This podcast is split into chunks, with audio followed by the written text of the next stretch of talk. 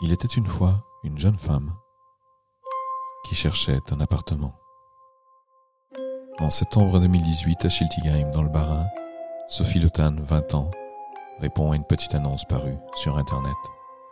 La visite est organisée par l'occupant du logement. Son nom, Jean-Marc Reiser. On ne reverra plus Sophie Lotan vivante.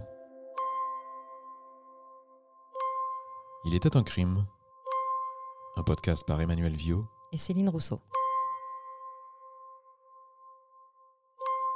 Chapitre 1 Jeune femme cherche appartement.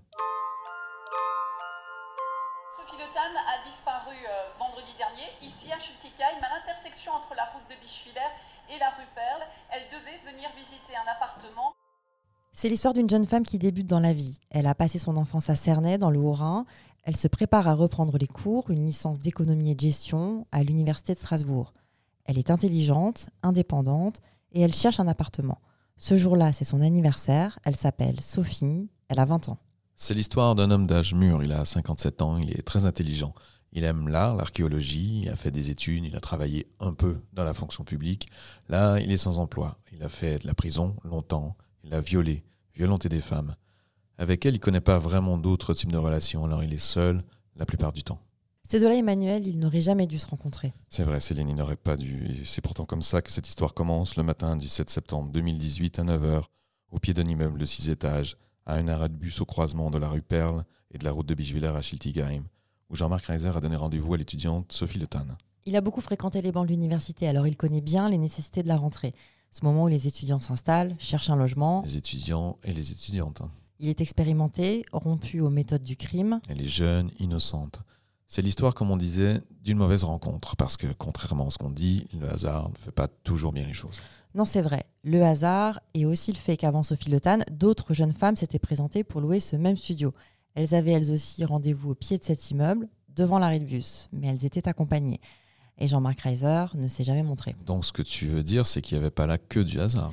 Difficile à dire, Emmanuel, mais il est possible qu'on attendait là une jeune femme qui viendrait seule. Tu penses à de la préméditation? Parce que Céline, cette affaire d'appartement m'a quand même l'air d'une sorte d'appât.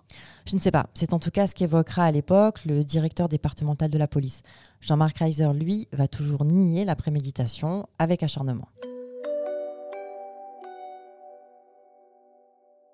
Tu te souviens, Emmanuel, quand cette affaire a commencé pour le grand public? Oui, il y a eu un appel à témoins, je crois, hein, pour une disparition inquiétante. C'est ça, un appel à témoins lancé le mardi suivant. Mais déjà, le 7 septembre, c'était un vendredi, la famille de Sophie Le s'inquiétait. Son absence a été remarquée alors Ça, c'est certain, hein, et pour une bonne raison. Ce midi-là, ses proches l'attendaient dans un restaurant de Cernay pour fêter son anniversaire. Ah, tu veux dire qu'elle a disparu le jour de son anniversaire? Mmh, Le jour de ses 20 ans. Ok, je vois. Donc c'est assez rare qu'une personne vienne pas à sa propre fête d'anniversaire. C'est ça. Surtout de la part d'une jeune femme aussi fiable que Sophie Le pour qui la famille était importante. Alors la nouvelle euh, se propage vite. Dès le départ, les forces de l'ordre prennent l'affaire très au sérieux. Céline Linhart, journaliste au DNA spécialiste des faits divers et de la justice, raconte comment elle a eu connaissance de cette histoire. J'étais de permanence euh, un week-end, c'était le 8 et 9 septembre 2018. Et le samedi euh, après-midi, on, voit qu'il y a effectivement des gens, qui, des jeunes filles qui postent sur Facebook euh, des appels à témoins pour retrouver une jeune fille qui s'appelle Sophie, qui a disparu et, depuis la veille. Ce que je fais, ben, le commandant de police qui était de permanence, je l'appelle, je, lui parle de cette affaire, je lui dis voilà, qu'est-ce qui se passe, etc. Et là, il y a un blanc. Et il me dit, euh, je vais vous parler franchement, cette affaire euh, nous inquiète grandement, on est au courant. Euh, on sent qu'il y a quelque chose de grave derrière. Et il me demande de garder, en tout cas au minimum 24 heures, voire enfin 48 heures, l'information, de ne pas passer d'appel à témoins parce qu'ils ont l'espoir euh, de retrouver cette personne vivante. Mais en tout cas, ils ont des éléments euh, qui leur font craindre le pire quand même. On pense donc tout de suite à un enlèvement. Oui, et c'est pour ça que la police demande la discrétion.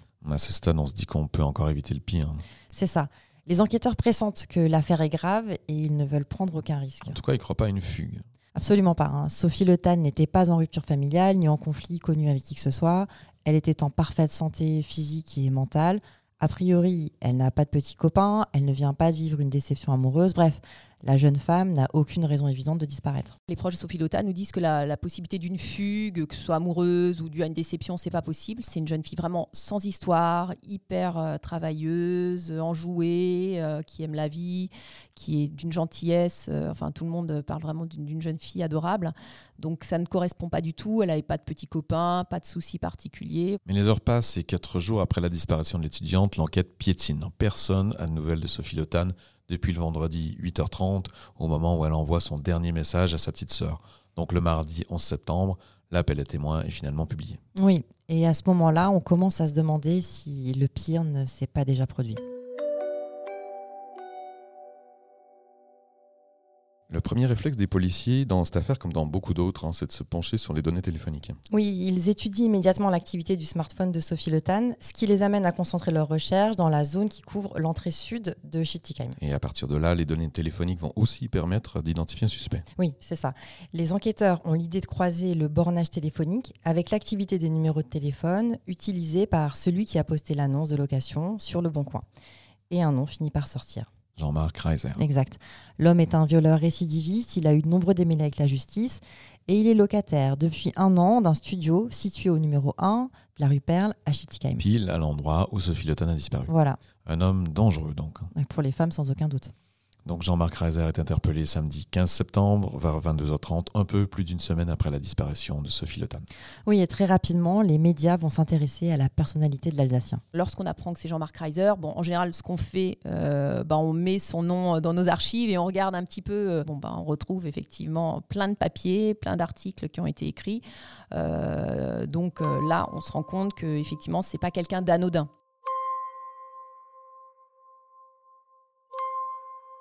Chapitre 2 La piste Reiser.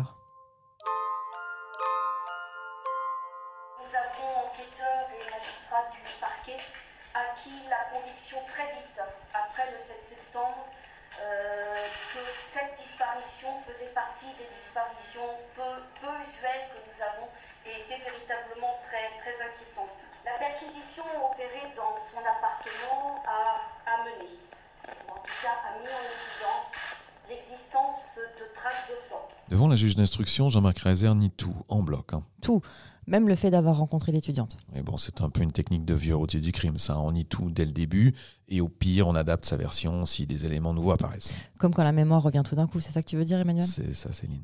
Bah, C'est exactement ce que va faire Jean-Marc Reiser. Le problème pour lui, c'est que dans ce dossier, des éléments factuels convergent assez rapidement. Oui, mais au départ, c'est surtout le parcours judiciaire de l'homme qui attire l'attention des enquêteurs. Parcours clairement inquiétant. Le casier judiciaire de Jean-Marc Reiser comporte notamment une condamnation à 15 ans de prison en 2003 pour deux viols commis en 1995 et 1996. C'est ça.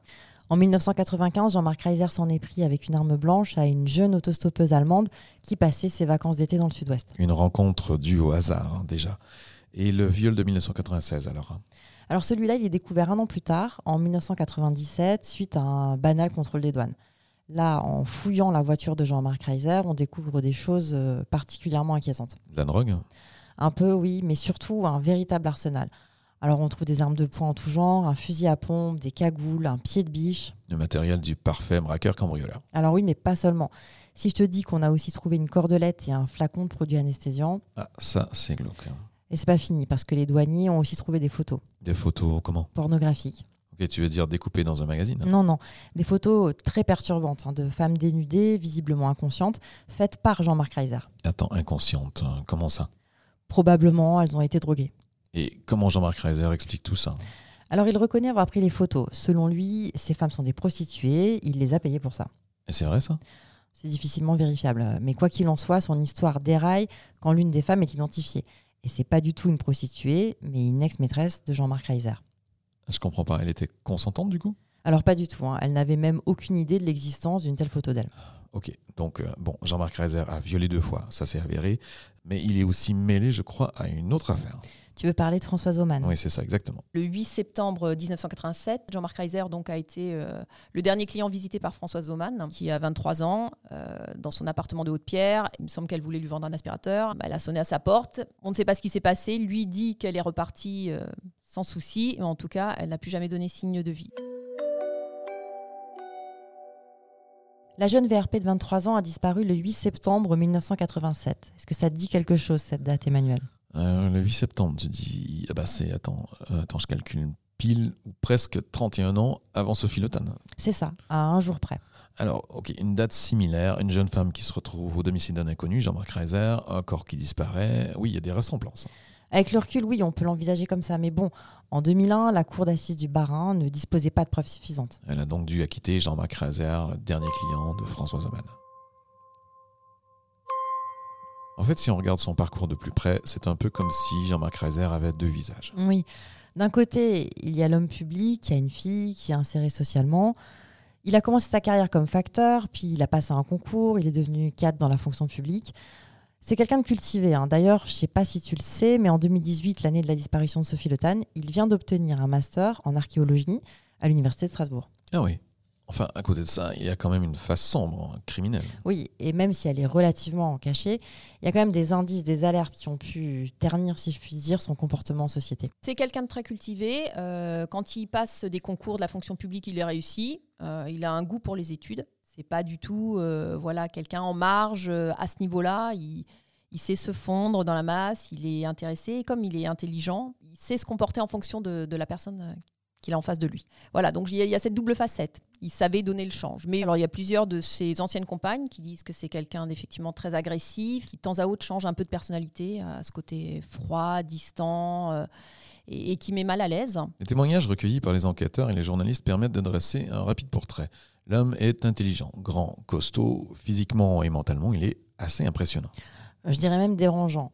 On le décrit quand même comme autoritaire, taciturne, et clairement, il a des relations conflictuelles avec les femmes. Ah oui, pas de doute, hein, on parle de viol, on l'a vu, mais aussi de violence, avec par exemple aussi, dans le cadre du boulot, une tendance à chercher, disons, à coller les jeunes filles, hein, comme le rapporte une ancienne collègue. Voilà, il peut être brutal, désagréable. Loin du collègue idéal, quoi. En tout cas, en septembre 2018, il est sans emploi, il vit seul. Un peu le profil du loup solitaire, non? Je sais pas si c'est un loup, mais en tout cas, il est, il est à l'aise dans la forêt. Ah bon? Bah, il se trouve que Jean-Marc Razer y a passé une partie de son enfance parce que son père était forestier, Ah il connaît donc la forêt barinoise. comme sa poche. C'est donc pour ça qu'on va chercher longtemps la trace de Sophie Le Tan dans des endroits boisés. Tout à fait. Et pendant qu'on cherche, Jean-Marc Reiser continue de nier. Au départ, il nie tout. Il dit même n'avoir jamais rencontré Sophie Le Tagne. euh, il la connaît pas. Il, il n'a rien fait. Il comprend pas. Et euh, il dit qu'il fait le coupable idéal, mais que voilà, encore une fois, la justice euh, se trompe et qu'il a déjà été acquitté. C'est pas pour rien. La famille va attendre longtemps des réponses. Très longtemps. C'est ce que dira le père de Sophie Le Tan, aidé par un traducteur au micro de nos confrères d'Est Info TV. C'était à l'occasion d'une manifestation en soutien à la famille organisée devant le palais de justice de Strasbourg au terme d'une audition de Jean-Marc Reiser. Le manque de réponse, est-ce que c'est vraiment très dur?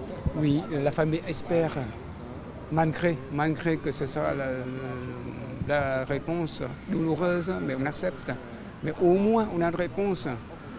On espère toujours que euh, M. Reiser et Jean-Marc coopèrent pour, que, nous trouver la vérité, pour que la famille puisse vivre décent. Parce que récemment, on est vraiment dans l'embarras, tout chamboulé, et dans l'angoisse totale.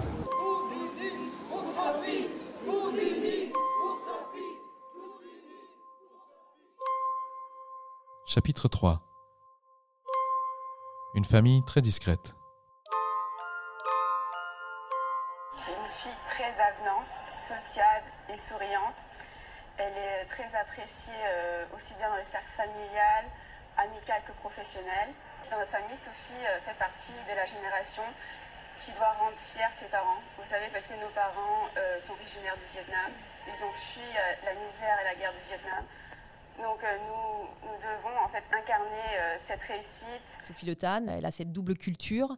Euh, c'est une étudiante brillante qui, en même temps, travaille, a des petits boulots pour payer ses études. C'est vrai que c'était la fierté de la famille. Elle faisait tout pour rendre fiers ses parents. Il n'y avait pas, c'était pas une adolescente rebelle. Au contraire, elle faisait tout pour à la fois honorer sa- la culture d'origine, mais également bah, son côté français, qu'elle assumait pleinement. Euh, C'était une jeune fille euh, que tout le monde, enfin j'ai entendu personne m'en dire du mal, vraiment loue euh, toutes les qualités et, vraiment la gentillesse, la bienveillance. Donc là, on a entendu d'abord Nadine, une cousine de Sophie Le décrire sa personnalité, puis ensuite notre consoeur Céline Linhart qui a recueilli des témoignages qui sont unanimes. On dresse le portrait d'une jeune femme sage, sans histoire, bien éduquée, qui veut réussir socialement. Oui, et proche de sa famille aussi, hein, avec des parents qui font beaucoup d'espoir en elle. Et là, elle disparaît brutalement du jour au lendemain. Forcément, une histoire comme ça, ça suscite tout de suite une grande émotion dans toute l'Alsace. Oui, en Alsace et en particulier à Cernay, dans le Haut-Rhin, où habite la famille de Sophie Le Tan. Stéphanie Friedman est journaliste à l'Alsace. Elle était chef de l'agence de Tannes au moment des faits. Elle s'est vite rendue sur place pour recueillir des témoignages. On est allé avec ma collègue euh, Isabelle Bollen et le photographe Vincent Vectin. Dans le lotissement, on se trouvait les parents, où habitaient les parents de Sophie et où habitent toujours les parents de Sophie. C'est à quelques rues de chez moi. Donc c'est d'autant plus euh, prégnant comme affaire quand on est journaliste et qu'on habite dans la ville euh, de la victime, une jeune fille qui allait fêter ses 20 ans. Ça vous touche, au-delà de la journaliste? Immédiatement, bien sûr, la famille se retrouve sous les feux des projecteurs. Ce qu'on sait rapidement, c'est que les parents de Sophie Le Tan sont originaires du Vietnam, que ça fait 15 ans qu'ils sont installés à Cernay et que c'est là que Sophie a grandi. La famille de Sophie était une famille très discrète. Elle a un frère et une sœur. Les parents ne parlaient pas euh, français. C'était Sophie, le pilier de la famille. Euh, bah, en fait, on se disait que ça pouvait être euh, notre petite sœur, notre fille, euh, et que ouais, cette étudiante, voilà, qui avait toute la vie devant elle, comment on peut se faire euh, tuer dans des, dans des conditions aussi horribles en allant visiter un appartement? C'était, il y avait une forme d'incompréhension. C'est une jeune fille modèle hein, qui disparaît, le hasard qui frappe aveuglément. Oui, et ça déclenche une grande émotion et surtout une grande solidarité. Immédiatement, hein, les habitants de Cernay sont mobilisés. Il y a un bus qui avait été organisé euh, lors de la première marche à Schiltigheim par la ville de Cernay. C'est à la demande des habitants qu'un bus euh, est parti de la ville de Cernay pour aller participer à la marche. Et six mois après la disparition de Sophie, pour qu'elle ne tombe pas dans l'oubli, et pour réclamer euh, justice et vérité. La ville de Cernay, avec la famille, a organisé une marche blanche aussi dans, la ville de Cernay, qui a réuni à peu près 400 personnes. Et en même temps, tous les habitants pouvaient aller mettre un petit mot. Il y avait un, registre pour, de solidarité ouvert pendant des, mois et des mois qui a été ouvert à la mairie de Cernay, où les habitants pouvaient mettre un mot. ces mots étaient remis à la famille et dans le même temps, une cagnotte a été ouverte pour couvrir tous les frais liées euh, bah, à l'enquête. Le portrait de Sophie était effectivement affiché euh, devant la mairie de Cernay, donc je la voyais tous les matins puisque j'habite juste en face euh, de la mairie, donc ça donne à chaque fois une émotion un peu particulière de se dire voilà que c'est vraiment arrivé avec une fille de notre de notre ville, de notre petite ville. Cette mobilisation populaire va donc bientôt s'étendre très au-delà de Cernay.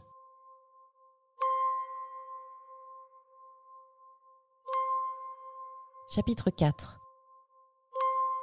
Où est Sophie Le Tan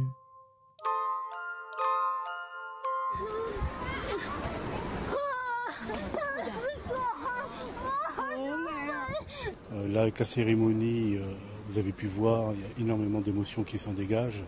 Maintenant, euh, nous, de notre côté, nous continuons les recherches. Je reviendrai encore et encore. Avec le groupe de recherche, justement et euh, on ne lâchera rien, donc on continuera.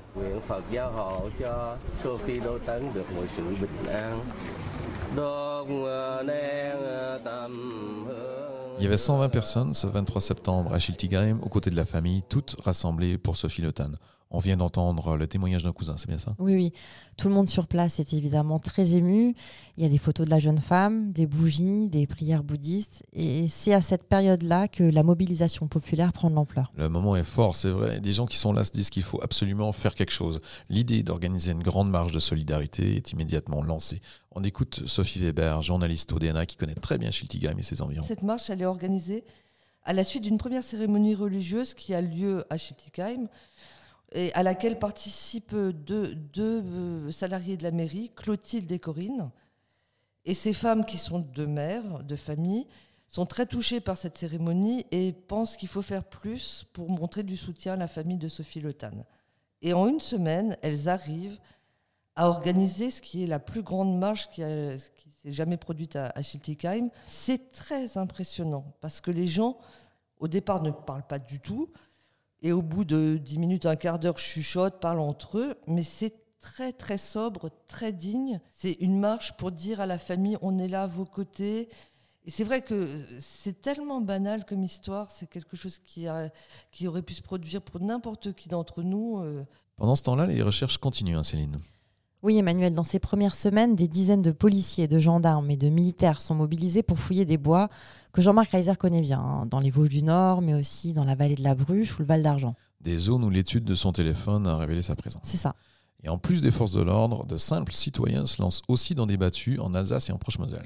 Oui, dès le 20 septembre, il y a le collectif citoyen On lâche rien qui lance ses premières recherches au plan d'eau de la Balastière à Bischheim. La première battue citoyenne a eu lieu à la suite de demandes sur les réseaux sociaux de gens qui voulaient euh, agir, euh, retrouver Sophie. Ce n'est pas du tout une recherche euh, macabre. L'idée est de trouver des preuves, de trouver des indices. Et en fait, il y a une femme, Khadija Aradbi, qui rassemble tous ces gens-là. On les voit faire le tour de, l'étang de la Balastière, le plan d'eau où vont les Chilicois. Ils précisent bien qu'ils font leurs recherches euh, sans vouloir empiéter sur l'enquête en cours. C'est quand même une ambiance assez étrange. On sent qu'il y a une colère qui s'exprime, une angoisse aussi partagée de savoir, puisqu'à ce moment-là, on ne sait pas du tout ce qui a pu arriver à Sophie Le Tan. Donc en fait, voilà, c'est aussi un exutoire hein, de, faire quelque chose. Et ça devient très vite un rendez-vous sur une page Facebook dédiée, euh, où ils, ont, ils vont sillonner toute l'Alsace, ils vont aller dans les coins les plus improbables, et ils vont être jusqu'à 100. Alors tous ces bénévoles motivés, ils vont chercher comme ça pendant environ un an. Ils sont persévérants, c'est assez exceptionnel ce genre de mobilisation. C'est du jamais vu en Alsace en fait. Recherche tous azimuts dans la forêt d'Ingvillers. Le secteur forestier est immense et pour la soixantaine de bénévoles, c'est chercher une aiguille dans une botte de foin. Les indices sont maigres, mais la disparition de Sophie Le Tan a déclenché un élan de solidarité. Moi, je ne la connais pas personnellement, mais elle était à l'école avec euh, une de mes nièces et euh, une de mes cousines. Six mois après la disparition de Sophie Le Tan, c'était le 9 mars 2019, 300 personnes participent à une nouvelle marche à Cernay. Oui, et les recherches semblent au point mort.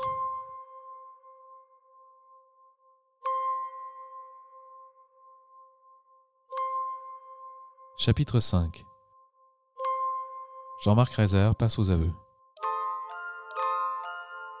Devant la juge d'instruction, Jean-Marc Reiser a reconnu des violences volontaires ayant entraîné la mort de Sophie Le Tan, tout en affirmant qu'il ne voulait pas la tuer et ni toute préméditation. Les enquêteurs lâchent rien, mais au final, on pourra dire que cette histoire se poursuit comme elle a commencé, par hasard. Oui, tu as raison. C'est le hasard qui va permettre de retrouver le corps de Sophie Le Tan.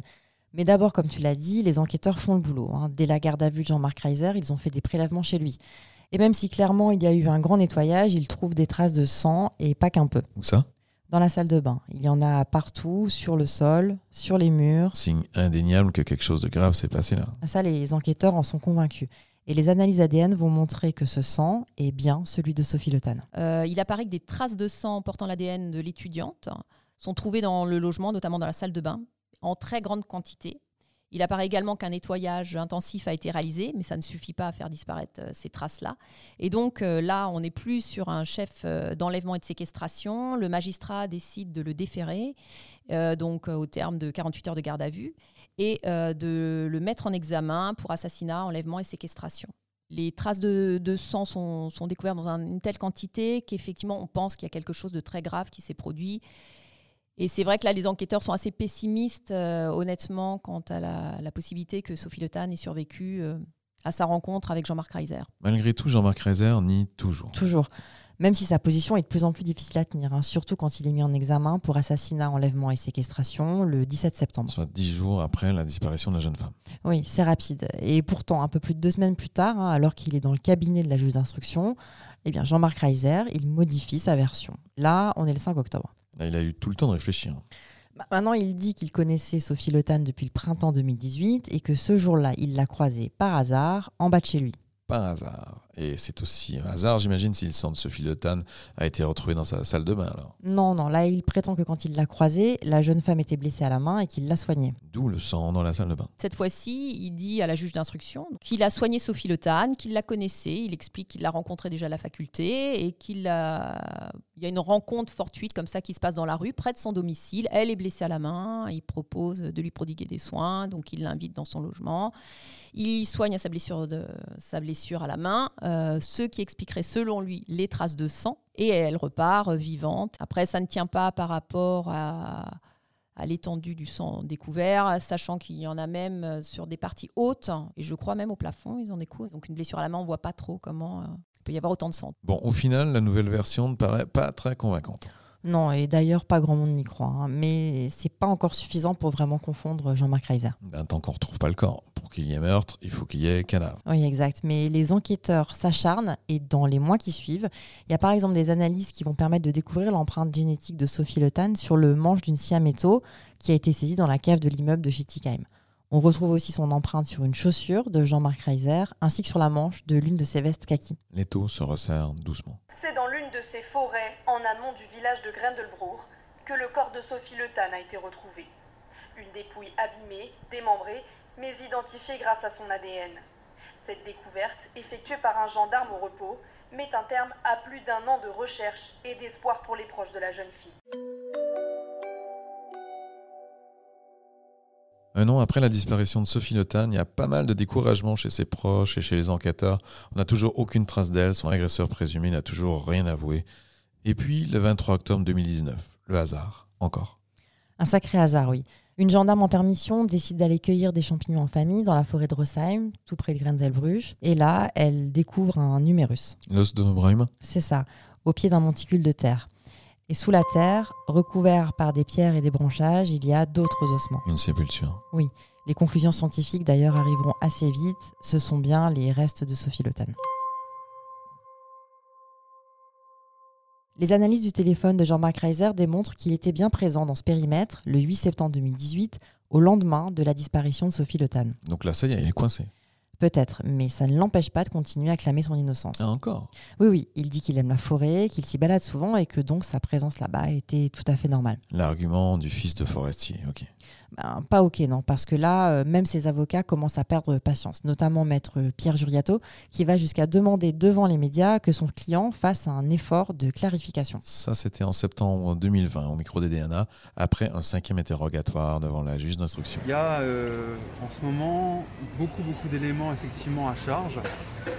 Euh, nous lui avons fait part de, de cela et il le sait. On attend un certain effort de sa part pour qu'il réévalue un petit peu ses explications, qu'il les précise, euh, que ça soit euh, plus cohérent. C'est rare qu'un avocat fasse une déclaration comme ça. hein. Oui, plutôt, oui. Et en décembre 2020, c'est Jean-Marc Reiser lui-même qui sollicite une nouvelle entrevue avec la juge d'instruction. Encore une fois, il a eu le temps de bien réfléchir. C'est ça. En tout cas, il annonce d'emblée qu'il a une révélation importante à faire. Et donc ça y est, mardi 19 janvier 2021, Jean-Marc Reiser reconnaît enfin être à l'origine du décès de Sophie Le Tan. Ah, voilà. Oui, mais il ne reconnaît pas la préméditation. Il dit qu'il n'avait aucune intention de la tuer. Ok, alors à quoi ressemble maintenant sa nouvelle version de l'histoire qu'il a racontée à la juge d'instruction? Alors il admet que Sophie Le Tan est bien montée chez lui et il dit maintenant qu'il a tenté une approche avec elle et qu'elle l'aurait repoussé. Et là, il se met en colère. Alors il parle lui-même d'une explosion de rage, de coups de poing, de coups de pied, puis d'une chute de Sophie Le Tan dont la tête aurait heurté le couvercle des toilettes. Jean-Marc Reiser reconnaît l'avoir ensuite démembré et transporté en voiture jusque dans la forêt de Rosheim où il l'a enterré.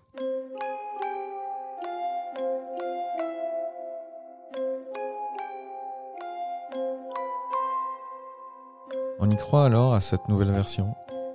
En tout cas, c'est celle-là que Jean-Marc Reiser va défendre euh, devant le tribunal.